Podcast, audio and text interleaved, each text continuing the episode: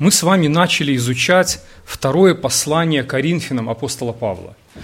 Э, может быть, не так быстро мы идем, приходится э, иногда выбирать другие темы, когда попадают праздничные дни. Но я надеюсь, что мы с вами изучим все это послание с первой главы до последней. Второе послание Коринфянам. И сегодня мы изучим следующий отрывок. Э, я как-то говорил о том, что это послание очень личное – в нем мы узнаем не только какое-то учение, какие-то доктрины, э, чему учит апостол Павел, но мы и знакомимся с самим апостолом Павлом, с его личностью, с его характером, с его служением. Э, через это послание открывается, через какие трудности он проходил, как и он со всем этим справлялся, и перед нами просто вот будет нарисован целый портрет вот этого ну, удивительного человека, которого Бог призвал э, к очень такой уникальной определенной миссии. И наш отрывок э, как раз будет такой же, когда мы еще больше сегодня познакомимся еще и с, сам, с самим апостолом Павлом. На мой взгляд, э, церковь сегодня в мире, она теряет свое влияние. И на это есть очень много ряд причин – Например, мне кажется, что очень часто средства массовой информации, они освещают жизнь церкви однобоко. И порой э, показывают какие-то самые негативные примеры, шокирующие истории, там, скандалы какие-то в среде руководителей. И, конечно же, это влияет на мирозрение людей в мире. Э, во-вторых, э, не всегда верующие проявляют свою соль и свет, как говорил Христос, и порой имеют вид благочестия. И многие люди не хотят идти в церковь, потому что в своей жизни они встречались с верующими людьми. На работе, э, на учебе или где-то еще. И жизнь верующих людей их ничем не удивила. Она не оказала на них никакого доброго э, влияния. И эти и другие причины, они порождают такое э, недоверие – по отношению к церкви. И сегодня репутация церкви э, порой еще больше запятнана, и порой верующим людям э, приходится доказывать свою честность, свою искренность, свою порядочность, чтобы разбить вот эти вот стены недоверия, которое сегодня сложилось в мире. Потому что многие смотрят на церковь сегодня как на место, где это место средства манипуляции простодушными людьми, а руководители – это вот шарлатаны, которые одеты в такие религиозные рясы. Вот такое, такое у людей есть представление о церкви. Но апостол Павел оказался в еще более сложной ситуации. Ему пришлось доказывать свою честность и порядочность церкви, которую он же и основал. Ему пришлось доказывать свою честность и отвечать на их обвинения. Как такое могло произойти? Давайте посмотрим. Э, если вот э, у вас есть Библия, можете посмотреть на слайды. Э, во втором послании, 13 глава, 13 стих, он так и говорит. «Вы ищете доказательства на то, что Христос ли говорит во мне». Ему пришлось доказывать, что он честный человек, что он искренний служитель. Заканчивая первое послание – он написал такие слова. У него были определенные планы, с которыми он поделился с церковью. Он написал так. «Я приду к вам, когда пройду Македонию, ибо я иду через Македонию, у вас же, может быть, поживу или перезимую, чтобы вы меня проводили, куда пойду». А, у него были намерения, и он написал церкви, «Я хочу приехать к вам. Когда я буду ехать в Македонию, я заеду к вам, и, возможно, даже у вас перезимую, и потом дальше поеду в Македонию. А, и он не приехал. И вот эту ситуацию э, некоторые противники в церкви раздули до такой, до такой степени, что церковь засомневалась в искренности апостола Павла. А, и вы знаете, что обвинений было очень много. На него э, лились грязи, клеветы, и, возможно, противники, они действовали по такому принципу. Но если выпустить одну ядовитую стрелу, ее, может быть, можно отразить. А если выпустить целый колчан, смотришь, какая-нибудь и попадет в цель.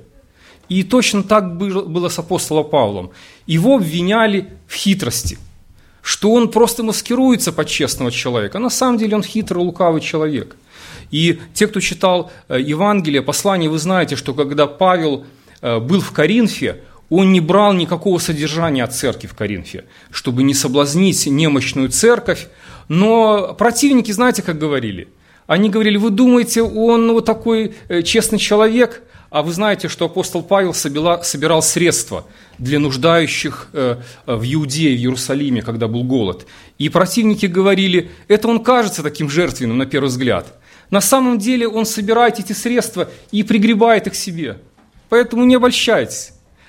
Его обвиняли э, в том, что он не любит э, церковь. Потому что если бы он любил, он бы приехал. А то причина, по которой он не приехал, как раз и доказывает, что он вас не любит. Он вас бросил. И его обвиняли в том, что он мирской человек. Хитрый, лукавый. Обвинений было очень много. Обвинения были очень серьезные. И почему так происходило? И мы знаем, что противники Божьего дела, они были всегда везде. Э, во-первых, почему? Иисус предупреждал. Он говорил, поражу пастыря и рассеются овцы. Кому выгодно поразить пастыря? Кому выгодно, чтобы рассеялись, погибли овцы? А во-вторых, Бог допускает э, вот, вот так, э, такую, может быть, клевету, поношение на, на служителей. Почему? Чтобы сами служители еще больше держались за Бога. Иногда вот рыбаки говорят, ну зачем в реке щука? Да? А, чтобы карась не дремал. И точно так в нашей духовной жизни. Зачем Бог допускает, чтобы сам служитель еще больше держался за Бога? И вы знаете, что в результате всех этих обвинений э, Павлу пришлось защищаться. Ему пришлось доказывать свою честность, искренность. И в результате мы узнаем, какими чертами характера обладал этот человек, апостол Павел.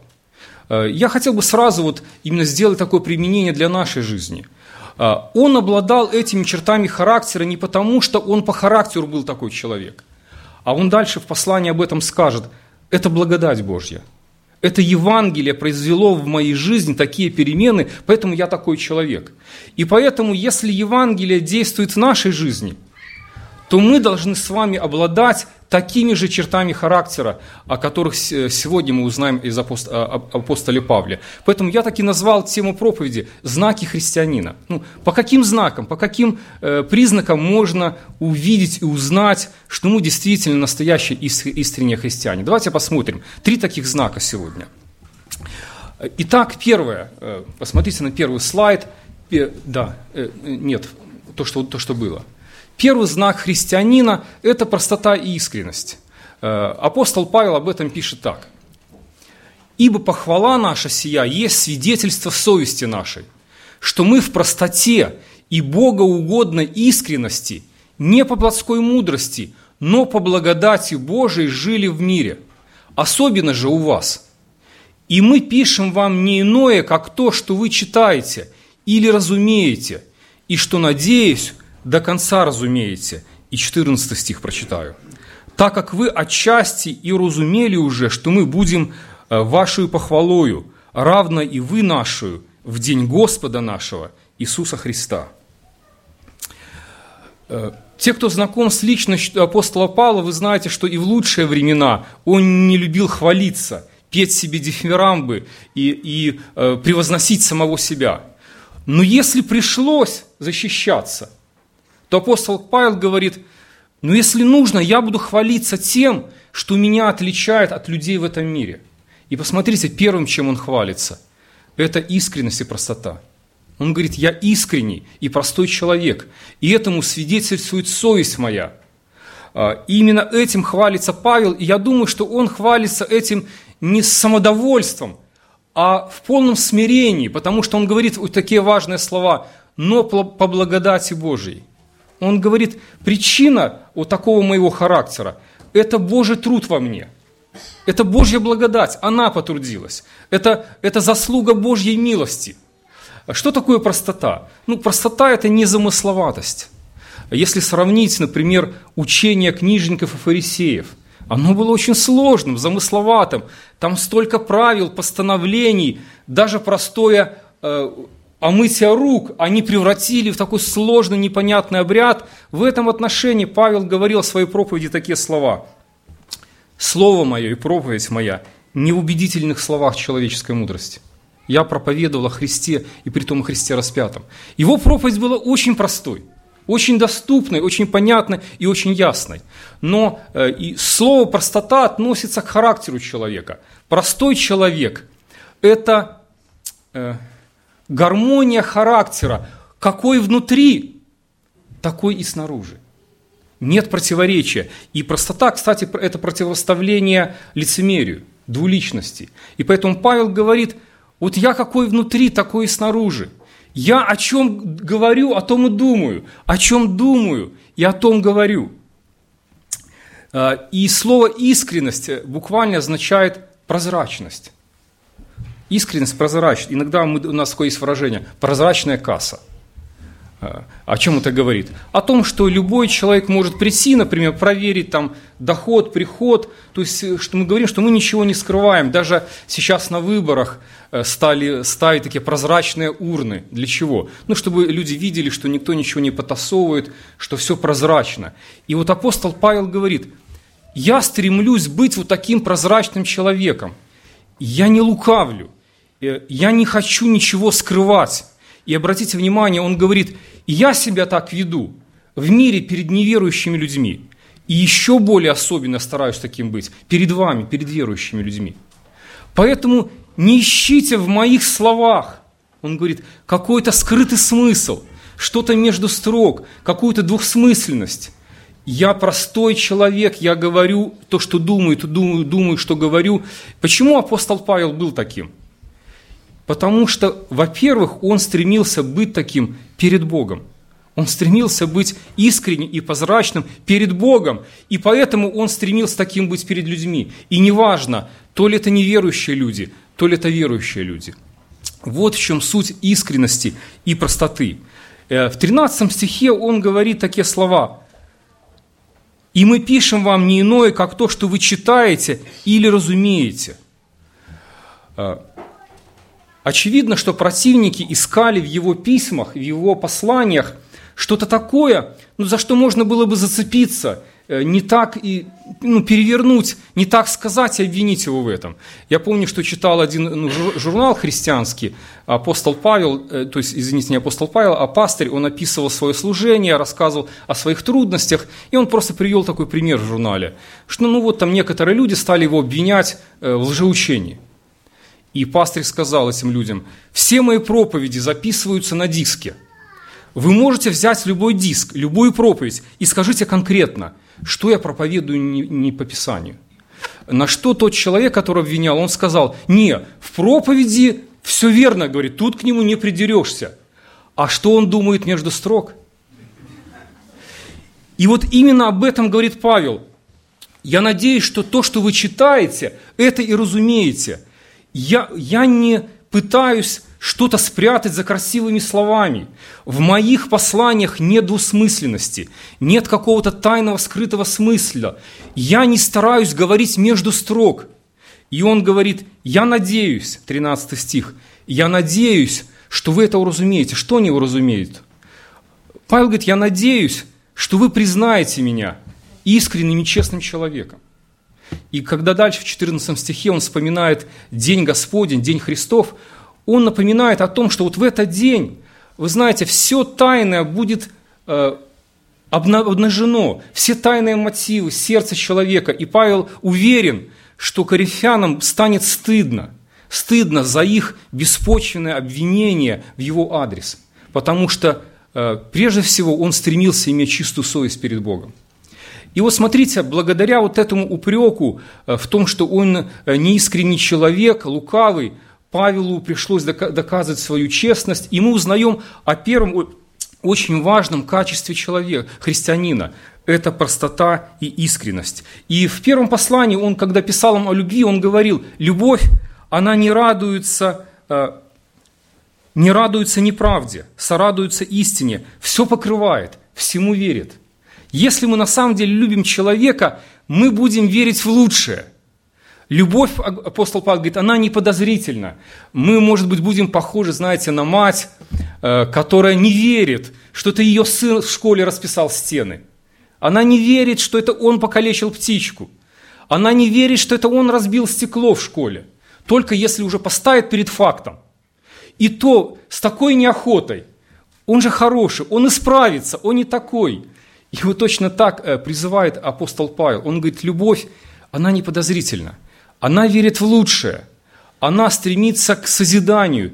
И вы знаете, что подумайте, если вы не любите какого-то человека, если вы хотите причинить ему какое-то зло или вред, вы любые его дела или слова перевернете так, как вам это, это выгодно. Вы что-то приукрасите, что-то покажете не в том свете, что-то истолкуете, как вы это истолкуете, и получается совсем другая картина – Совсем другая картина. И вот противники Павла, они действовали таким методом. Посмотрите, простая вещь. Павел не приехал к ним, и они его обвинили в том, что он хитрый человек, он, он э, когда ему выгодно, он приезжает, а вот ему было невыгодно, и он не приехал. Итак, друзья, простота и искренность. Это напоминает каждому из нас. Если Евангелие преобразило нашу жизнь, мы должны стремиться быть простыми и искренними человеком целостность характера, какой внутри, такой и снаружи. Давайте посмотрим на второе обвинение. Я прочитаю э, довольно-таки длинный отрывок. Э, и второй знак христианина – это верность своим обещаниям. Верующий человек должен был быть стремиться быть верным тем обещаниям, которые он дает. Давайте я прочту дальше, э, как говорит об этом апостол Павел, с 15 стиха. «И в этой уверенности я намеревался прийти к вам ранее – чтобы вы вторич, вторично получили благодать, и через вас пройти в Македонию, из Македонии же опять прийти к вам. А вы проводили бы меня в Иудею. Имея такое намерение, легкомысленно ли я поступил? Или что я предпринимаю, по плоти предпринимаю, так что у меня то да-да, то нет-нет. Верен Бог, что слово наше к вам не было то да, то нет. Ибо Сын Божий, Иисус Христос, проповеданный у вас нами, мною и Силианом, и Тимофеем, не был «да» и «нет», но в нем было «да». Ибо все обетования Божии в нем «да» и в нем «аминь», в славу Божию через нас, утверждающий жива, же нас с вами во Христе и помазавший нас есть Бог, который и запечатлел нас и дал залог Духа в сердце нашем. Бога призываю во свидетели на душу мою – что, щадя вас, я доселе не приходил в Коринф. Видите, он как раз эту ситуацию описывает, о которую я говорил.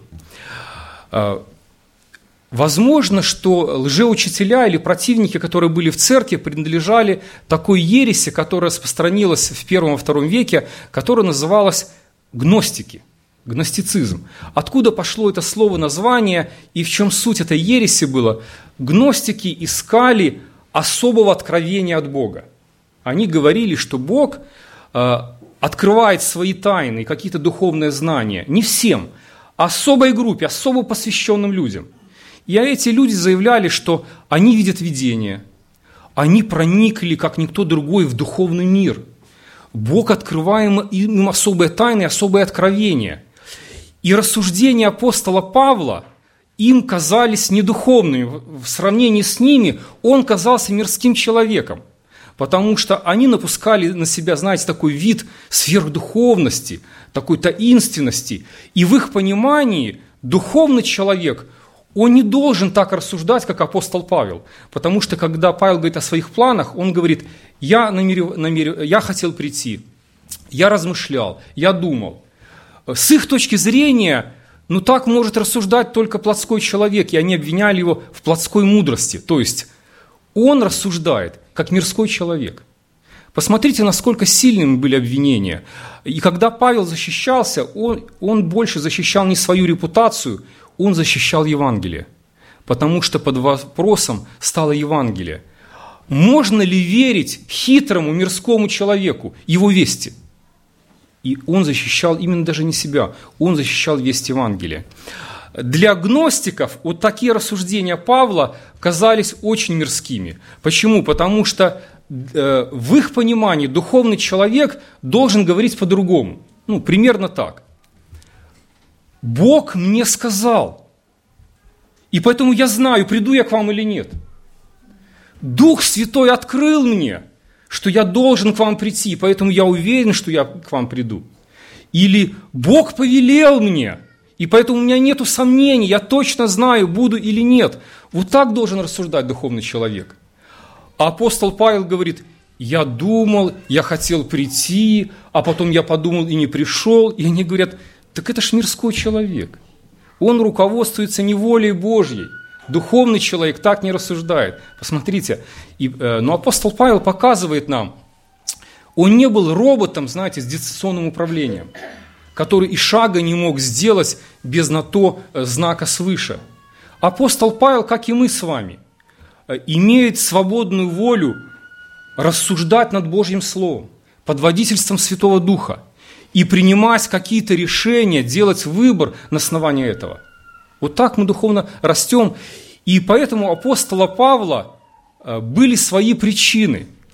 Он говорит, он задает вопрос, раз я не пришел, неужели я легкомысленный человек? И он говорит, нет, если я не пришел, поверьте, у меня на то были очень веские причины. И дальше такая идет вставка о верности Бога. Он говорит, что Бог верен своим обещаниям. Его слово «да-да», «нет-нет». Я вспоминаю свое детство, когда мы хотели подтвердить свои слова, еще будучи детьми, э, нас учили в школе, нужно говорить честное пионерское. Ну, мы, помню, говорили вот во дворе э, слово пацана. Ну, это почти то же самое, что говорит апостол Павел «Аминь». Он говорит «Аминь». Мое слово «да-да-да», да нет-нет. Почему вдруг, защищая свою свою верность обещаниям, он вспоминает о верности Бога.